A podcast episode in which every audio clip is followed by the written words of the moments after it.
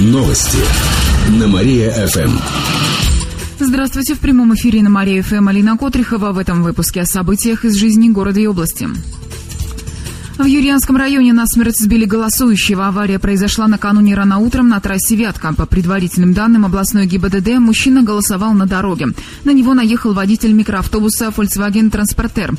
Пострадавшим оказался 46-летний местный житель. От полученных травм он скончался.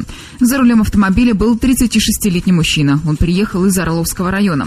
Водитель получил травму головы. Семья пропавших братьев Кулаковых была в группе риска. Апаринская прокуратура проверила местную комиссию по делам несовершеннолетних. Выяснилось, что мать братьев Кулаковых стояла на учете в Центре соцпомощи семье и детям. Женщина воспитывает пятерых детей, ее обсуждали на заседаниях комиссии ПДН и даже наказывали за неисполнение родительских обязанностей. Однако профилактические работы с ней не вели.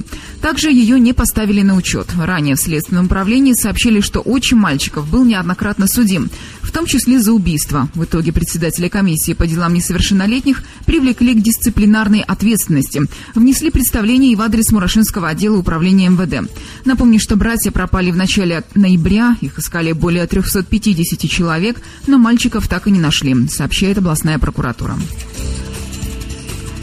Кировчан научат строить кукольные домики. Во Дворце культуры «Космос» открылась необычная выставка. На ней представлены кукольные домики, всего около 60 экспонатов. Среди них есть классические миниатюрные дома, замки из шоколада и сказочные избушки. Внутри них есть мебель и игрушечные жители. Один из самых интересных экспонатов – это дом в стеклянном шаре.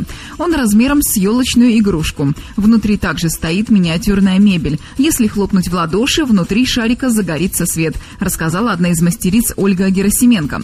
На кукольные домики можно не только посмотреть, но и научиться их строить, например, из конфет.